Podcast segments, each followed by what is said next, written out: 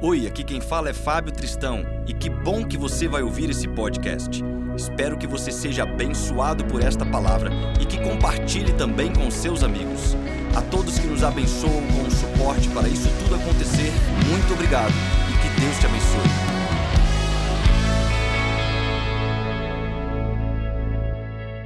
O nosso texto, tema do mês, está em Colossenses 3, do versículo 1 nós vamos fazer a leitura até o versículo 4. Colossenses 3, do verso 1 até o verso 4, diz assim: Portanto, já que vocês ressuscitaram com Cristo, procurem as coisas que são do alto, onde Cristo está assentado à direita de Deus. Mantenham o pensamento nas coisas do alto e não nas coisas terrenas pois vocês morreram e agora a sua vida está escondida em Cristo, com Cristo em Deus. Quando Cristo, que é a sua vida, for manifestado, então vocês também serão manifestados com Ele em glória. Amém. Irmãos, esse é o texto que está como texto base do nosso mês, com o objetivo de memorizarmos um versículo durante todos os meses. Essa é a proposta do nosso versículo do mês. É trazer como encorajamento. Se você decorar um versículo durante um ano, por mês, no final de um ano você já sabe 12 versículos. E nós já estamos em setembro, ou seja, já estamos caminhando para o final do ano. E eu sei que muitas pessoas não conseguiram memorizar nenhum, mas que fique este encorajamento. E esse é um texto que nós usamos também juntamente com a turma que participou do Quarta Fire no mês de agosto. Cadê as pessoas que fizeram o Quarta Fire aqui? Faz uhul!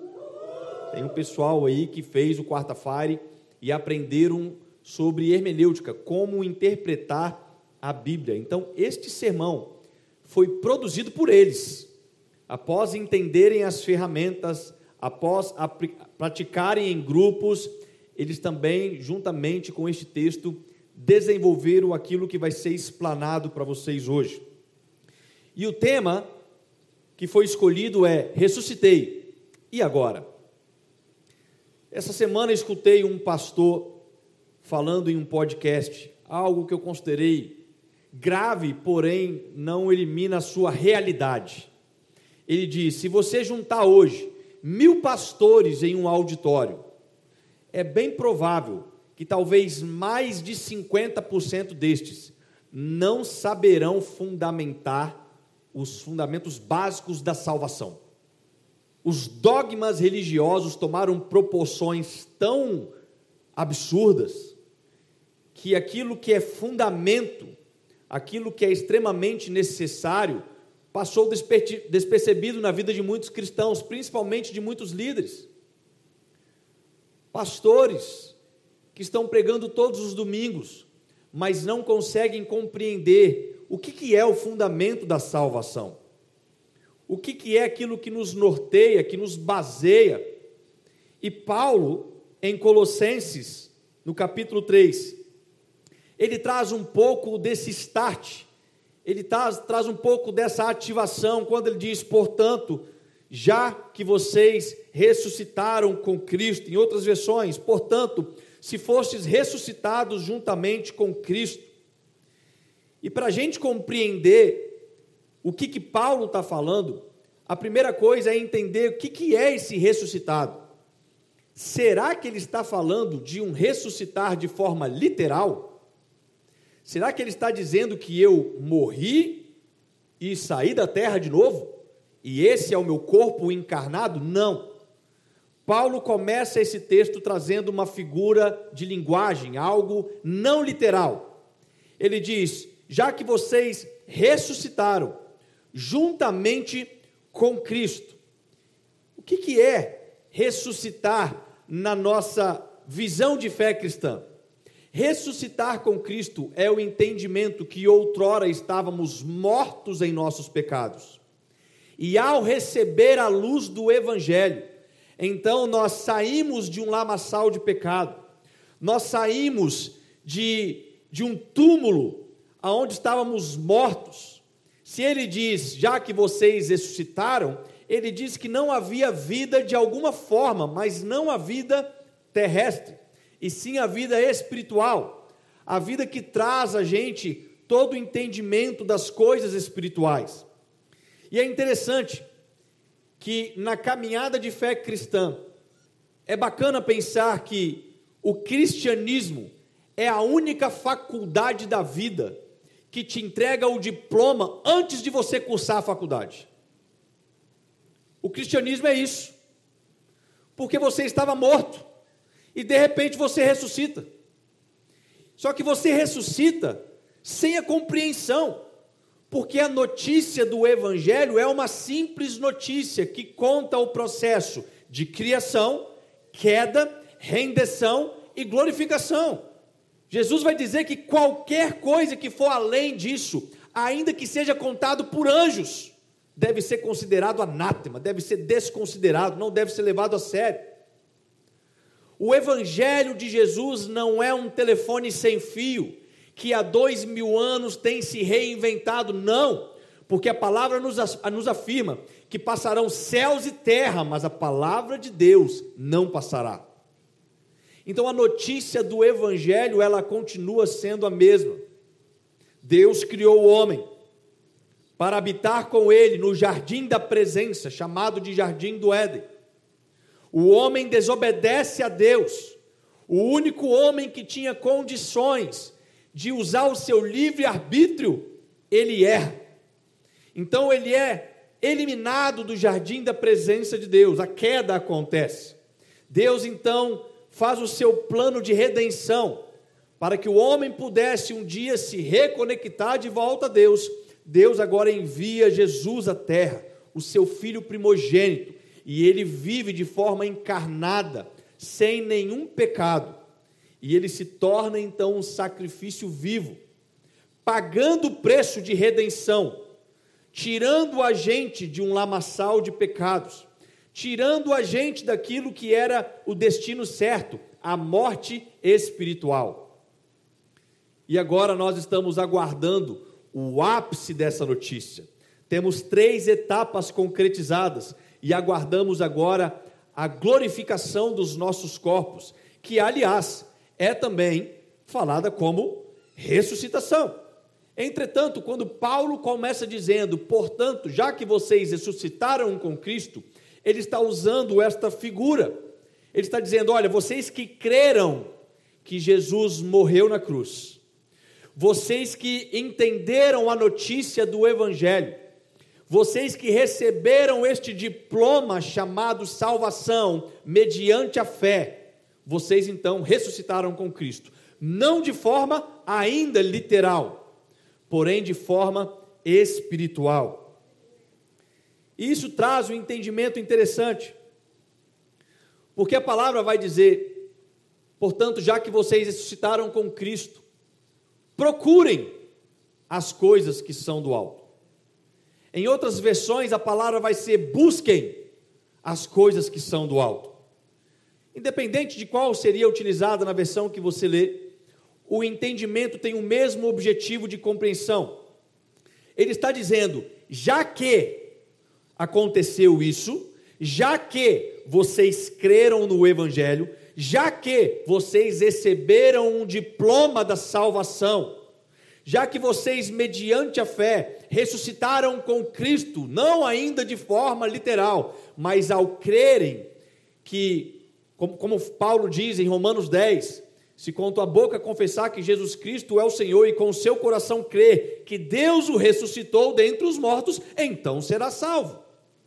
Então, já que você crê nisso, ele diz: procure, busque as coisas que são do alto, onde Cristo está sentado à direita de Deus. O segundo entendimento desse texto é que existe uma experiência da ressurreição. A experiência da ressurreição ela é algo marcante na nossa vida. A experiência da ressurreição, ela não é algo emocional. E aí está um grande perigo em muitas igrejas que utilizam o chamado apelo. Presta atenção. Por muitos anos, nós vemos igrejas, nós mesmos, quantas vezes nós praticamos o chamado apelo, e a palavra ela já tem um tom negativo, está sendo apelado, nós estamos apelando para que alguém compreenda a notícia de salvação, existe algo errado. Será que estamos apelando com um jogo de luz? Estamos apelando com um sentimento emocional? Estamos apelando de forma não, essa pessoa ela precisa levantar a mão no final do culto. Não! Ela precisa ouvir o evangelho simples e puro. E se ela crer, ela vai ter a experiência da ressurreição figurada. E o que, que é ressurgir, irmãos? É trazer vida aquilo que estava morto. Tiago vai dizer na sua carta que existem três tipos de fé. Existe a fé que ela é morta, porque é uma fé sem obras. Existe a fé dos demônios, porque eles temem e estremecem diante de Deus, porém não são salvos. E existe a fé salvífica, aquela que acompanha mediante uma experiência, ela te traz uma consequência. Portanto, já que aconteceu isso, então agora você anda nisso. Portanto, já que algo ativou na sua vida, então você anda neste caminho então a experiência da ressurreição mediante a fé, ela traz uma atitude, ela traz algo que é manifestado em nós. E este algo, ele vem com o entendimento de procurar, de buscar. Então preste atenção, a salvação, ela é algo que acontece mediante a nossa fé em Cristo Jesus na cruz. Fui salvo da condenação do pecado ao crer em Jesus. Mas eu preciso agora, dia após dia, ser salvo de mim mesmo. Porque a pessoa mais perigosa que existe nessa terra é você mesmo. Você é perigoso.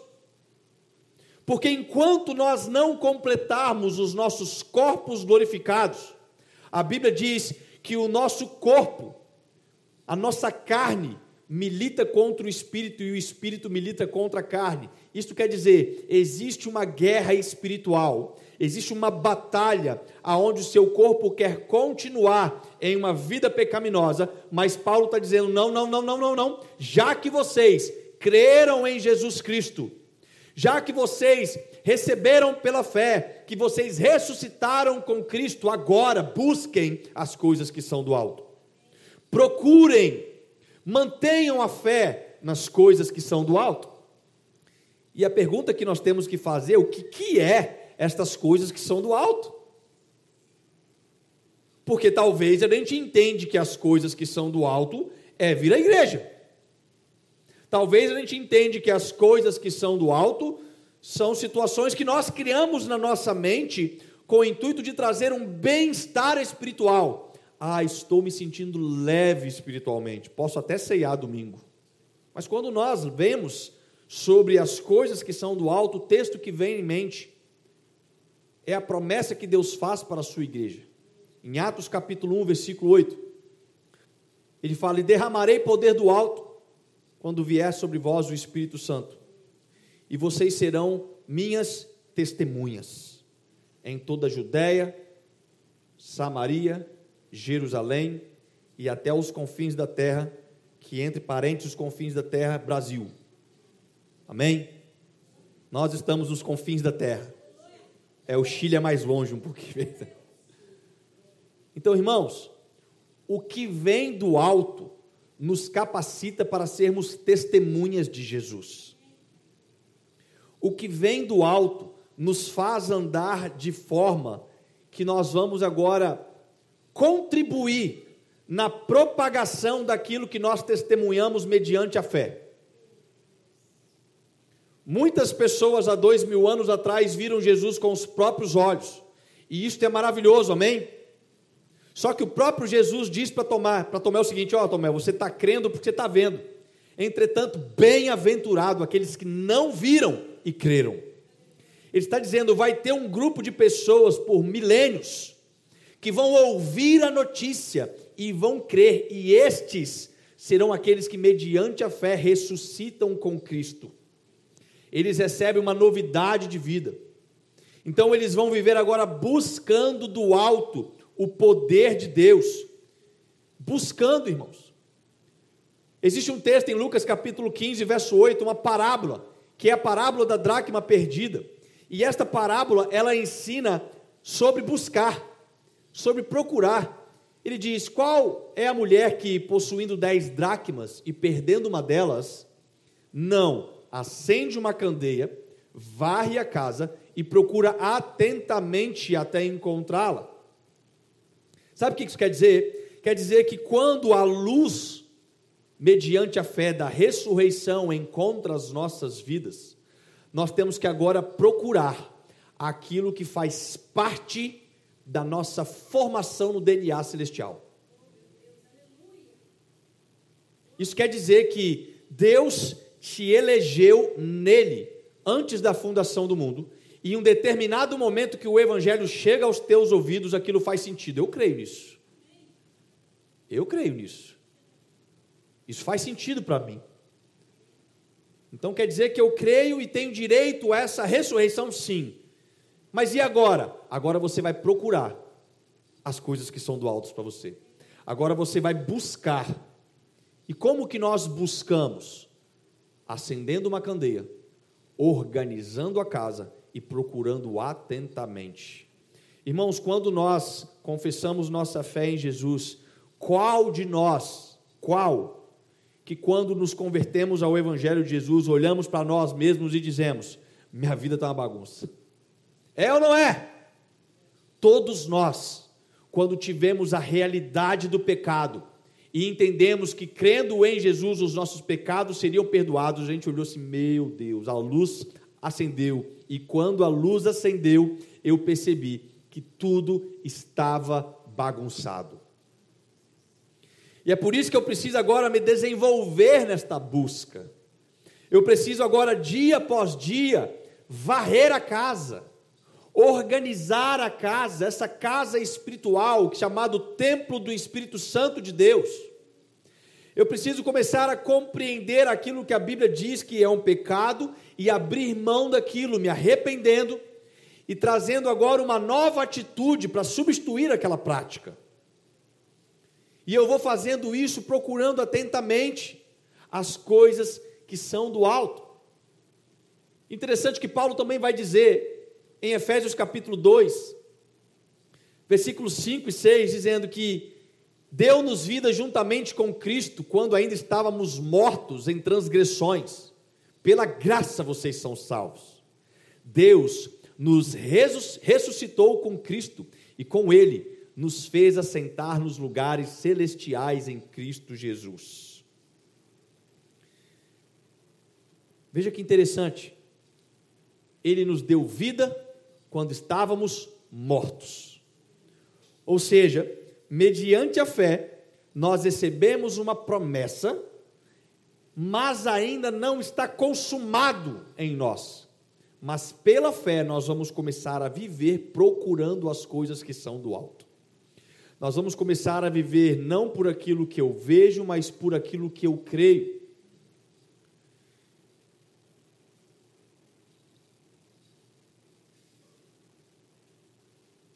Segundo ponto, ele fala das consequências da ressurreição. No verso 2 ele diz: mantenham o pensamento nas coisas do alto e não nas coisas terrenas. E essa é uma chave que é complicada, porque a grande maioria das pessoas, no primeiro momento que se convertem e observam que a luz que acendeu nelas mostra uma lixarada que precisa ser desenvolvida, ela começa a ser paralisada pelas barreiras pecaminosas. Ela começa a ser arrastada por práticas, relacionamentos que são negativos, pessoas que estão ao redor que não são boas para aquele momento de vida dela. E ela começa a viver olhando para as coisas terrenas. Só que a palavra nos diz o seguinte: olha, vocês precisam manter os pensamentos nas coisas que são do alto. Então, a busca das coisas que são do alto é o como nós vamos desenvolver isso. Como que eu posso varrer esta casa? Como que eu posso organizar este templo espiritual? E Paulo nos ensina em Efésios capítulo 5, no verso 18 ao 20, dizendo assim: Não se embriaguem com vinho, que leva à libertinagem, mas deixem-se encher pelo Espírito, ou seja, aquilo que vem do alto, que está em Atos capítulo 1, versículo 8. Falando entre si, agora ele mostra a chave do sucesso. Como você se enche do Espírito Santo? Ele está te ensinando. Falando entre si com salmos, hinos e cânticos espirituais, cantando e louvando de coração ao Senhor, dando graças constantemente a Deus, Pai, por todas as coisas, em nome do nosso Senhor Jesus Cristo. Ele está deixando exatamente a fórmula. O problema é que muitas pessoas, ao receberem um certificado da salvação mediante a fé, e aí, se elas saem no dia seguinte, elas se esbarram com o quê? Elas se esbarram com o pecado que ela estava praticando a vida inteira. E aí, quando ela se esbarra com o pecado, ela já desanima na caminhada. Mas Paulo está dizendo o seguinte: não, não, não, não, não, não, não se embriague, não se embriague com o vinho. Olha, não importa a quantidade de vezes que ainda você vai tropeçar, mas comece a praticar, a dizer entre vós salmos, hinos, cânticos espirituais, cantando e louvando de coração ao Senhor, dando graças constantemente a Deus, porque o processo ele vai ser constante nesta busca. Eu não vou desanimar, e geralmente o que, que acontece quando um crente cai em pecado? Qual a primeira coisa que ele faz? Ele deixa de ler a Bíblia e deixa de orar, é ou não é? Geralmente a primeira atitude, porque o pecado vem matando ele, vem corroendo ele por dentro, e ele se sente envergonhado.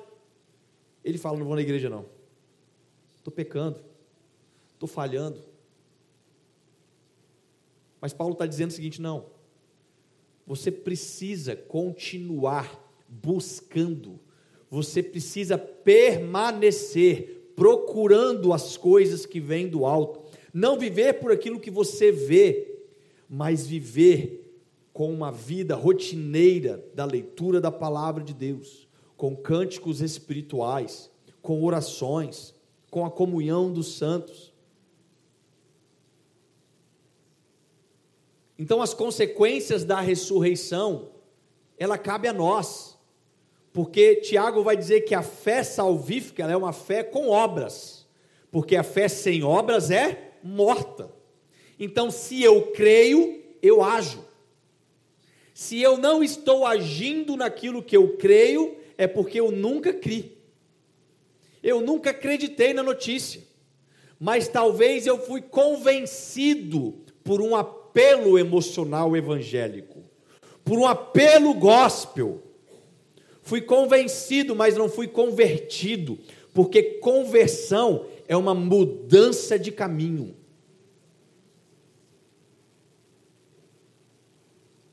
Um certo homem estava andando de carro por uma rodovia e de repente ele encontra alguém numa rodovia totalmente deserta. E ele estava indo cumprir os seus propósitos de vida, de felicidade. E ele encontra alguém pedindo carona na estrada, e quando ele para o carro, ele chega de perto, era Jesus. Jesus pedindo carona, e ele fala: Uau, Jesus, você está pedindo carona? Por favor, Jesus, entra aqui no carro. Que maravilha vai ser viajar com Jesus no carro. E Jesus fala assim: Olha, muito obrigado porque você vai me oferecer carona, porém, para eu entrar no seu carro, eu preciso conferir o seu porta-mala, porque eu não posso entrar em um local que há pecado. E eu preciso saber o que, você tem guardado na sua vida. Ele fala: Não, Jesus, vamos lá. Jesus abre o porta-mala e tira todas as malas de pecado que aquele homem carregava. E aquele homem fica livre, aquele homem se liberta. E ele fecha o porta-mala e fala: Jesus, vamos embora, entra aí, vamos seguir. Jesus, não, não, não, tem outra coisa. Para você me dar carona, é você quem vai sentar no banco do carona, porque eu só entro no carro se eu assumir o controle. Ele fala: Que maravilha! Eu vou ter Jesus dirigindo para mim, o maior piloto de todos os tempos, vou viver, vou andar em segurança. E ele fala: Tá, Jesus, pode sentar então no volante aí, vamos embora. E Jesus, quando pega o volante, ele vira o carro de direção. E eu falo assim: Não, não, Jesus, é para o outro caminho. Ele fala, não, não. Se você vai deixar eu controlar a sua vida, você vai precisar mudar a direção que você estava andando. Isso é, irmãos, a crença naquilo que nós falamos sobre salvação. É deixar Jesus arrancar de nós os pecados, é deixar Jesus assumir o controle da nossa vida e então mudarmos o nosso caminho. Isso acontece da noite para o dia, sim ou não? Não. Isto não acontece da noite para o dia. Tem pessoas que estão em fases diferentes, mas independente de qual fase, de qual estágio do caminho que você está vivendo, independente de qual modelo de dúvida espiritual você tem vivido, a resposta que Paulo está dizendo para nós é: mantenha os seus pensamentos nas coisas que são do alto. Quando a incredulidade bater, cante. Quando as dificuldades assolarem, diga salmos. Quando os desafios da vida te encontrar, cante hinos espirituais. Porque é isso que acontece com Paulo e Silas quando eles foram presos. Eles foram presos por pregar o evangelho, irmãos. Eu fico imaginando se eu tivesse na situação de Paulo. Talvez naquele momento eu reclamaria com Deus: Deus, estava pregando o evangelho estava fazendo, deixei de viver a minha vida para pregar o Evangelho, e agora eu estou preso numa masmorra, ratos passando, estou amarrado, o lugar está frio, está escuro, eu fui açoitado por causa do Evangelho, mas Paulo não fez isso, irmãos. O texto diz que Paulo e Silas, à meia-noite, com todos os motivos que eles tinham para murmurar, eles começaram a cantar. E ao começarem a cantar, um terremoto acontece. As portas da prisão se abriram e eles foram libertos. E salvação chegou para aquele soldado que estava vigiando ele. Quando as dificuldades da vida nos assolarem, quando você por um momento esquecer sobre a fé na ressurreição que um dia alcançou os teus ouvidos e fez você crer com o coração, cante, glorifique a Deus, ore, venha para o culto, não se esconda atrás das suas bagagens no porta-mala. Não deixe de parar o carro para que Jesus tome o controle da sua vida. E a terceira e, o terceiro e último ponto é sobre a manifestação da ressurreição. Porque como disse, o plano de salvação, ele é determinado em quatro pilares principais: criação, queda, redenção e glorificação. Se no primeiro versículo Paulo está falando sobre ressurreição de forma figurada, agora ele vai dizer no quarto: quando Cristo, que é a sua vida, for manifestado, então vocês também serão manifestados com ele em glória. Então agora Paulo está usando a palavra manifestado para trazer a ponte daquilo que ele usa como ressurreição. Paulo está dizendo que chegará o momento que Cristo vai se manifestar mais uma vez. E então aqueles que morreram com Cristo, de fato, de forma literal, ressuscitarão. Se um dia nós ressuscitamos mediante a fé espiritual, um dia nós ressuscitaremos, os túmulos se abrirão, a terra vai se abrir, o mar devolverá à terra aqueles que morreram no mar, e então nós receberemos corpos glorificados a manifestação da ressurreição. Este é o ponto mais alto da nossa fé. Isto é o que nós aguardamos.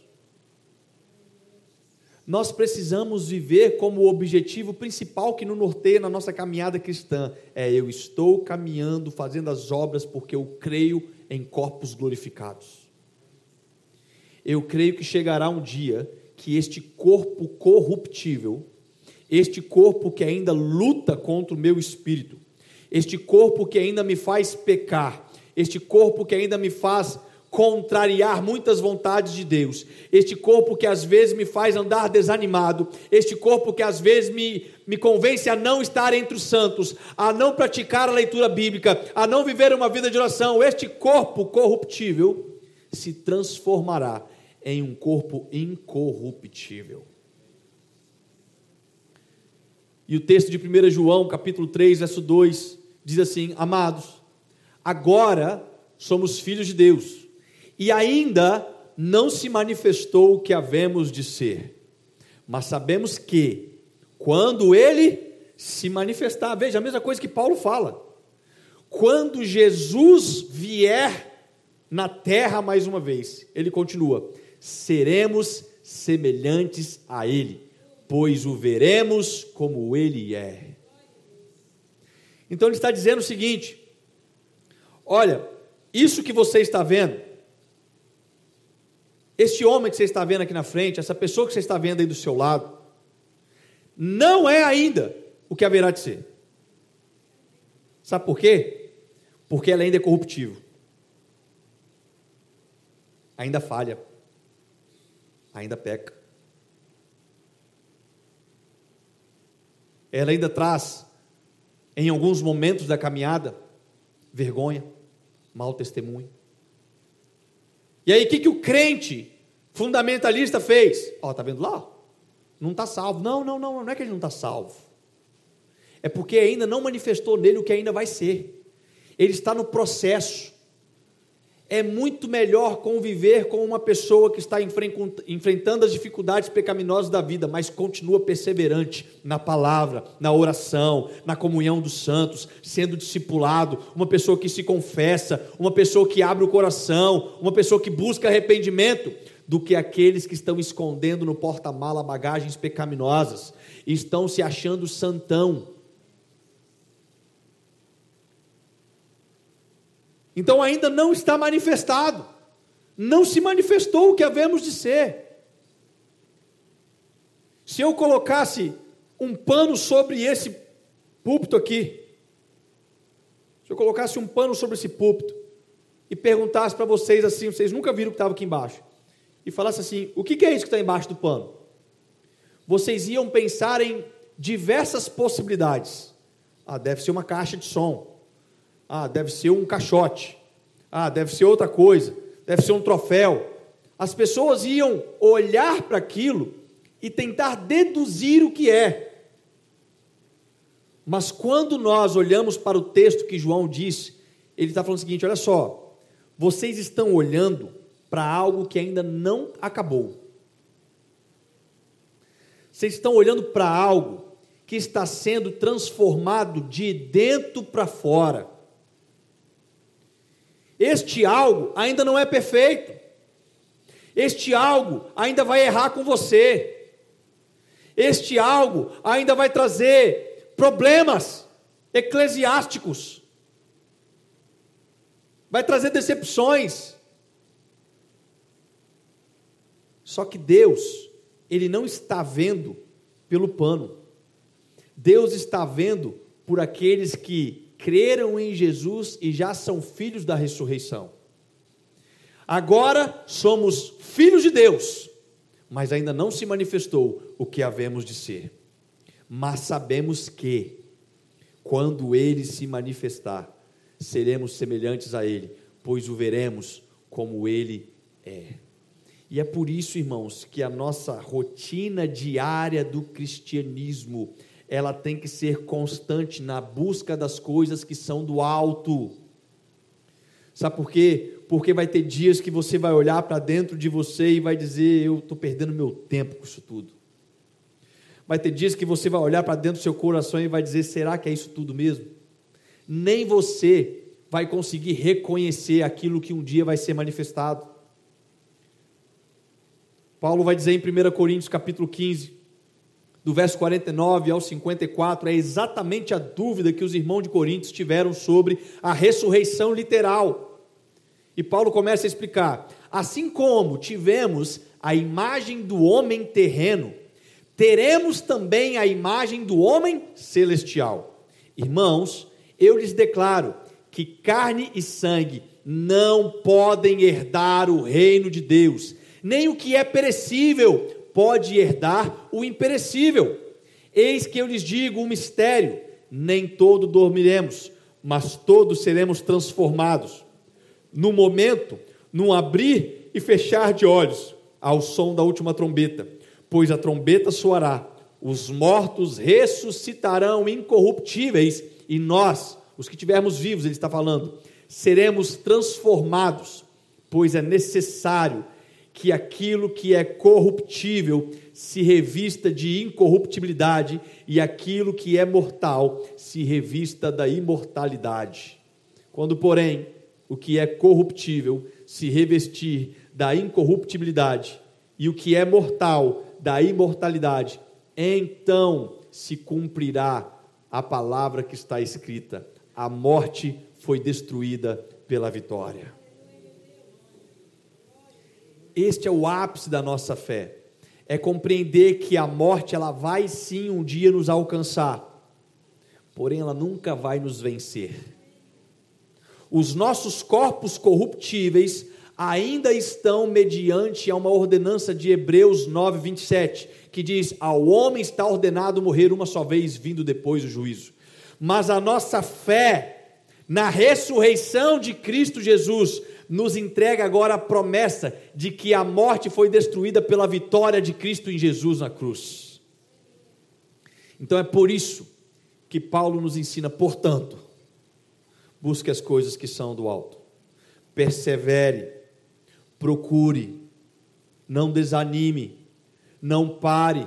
A caminhada ficou difícil, não pare. Os pecados estão te atormentando, não pare. Comece a cantar, comece a entoar louvores, comece a buscar mais a comunhão dos santos, arrependa-se dos teus pecados, viva em novidade de vida com Cristo Jesus.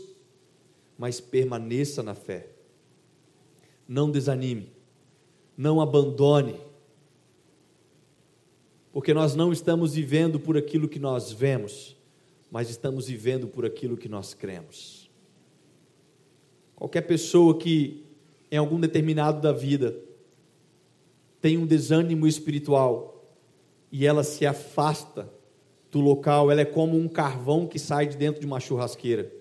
Sabe quando que um carvão vai pegar fogo se ele estiver fora da churrasqueira? Nunca. Mas um carvão que fica ali ainda no cantinho, o calor da churrasqueira, uma hora vai esquentando de tal forma que ele é ativado com fogo, brasa viva de poder em um determinado momento algo vai ser transformado na nossa mente e você vai começar a caminhar buscando as coisas que são do alto. Você vai começar a cursar esta faculdade do, do, da salvação, que você já ganhou a sua conclusão em Cristo Jesus. Mas isso não te dá o direito de faltar às aulas. É necessário uma rotina diária de fé em Cristo Jesus. Que Deus nos abençoe.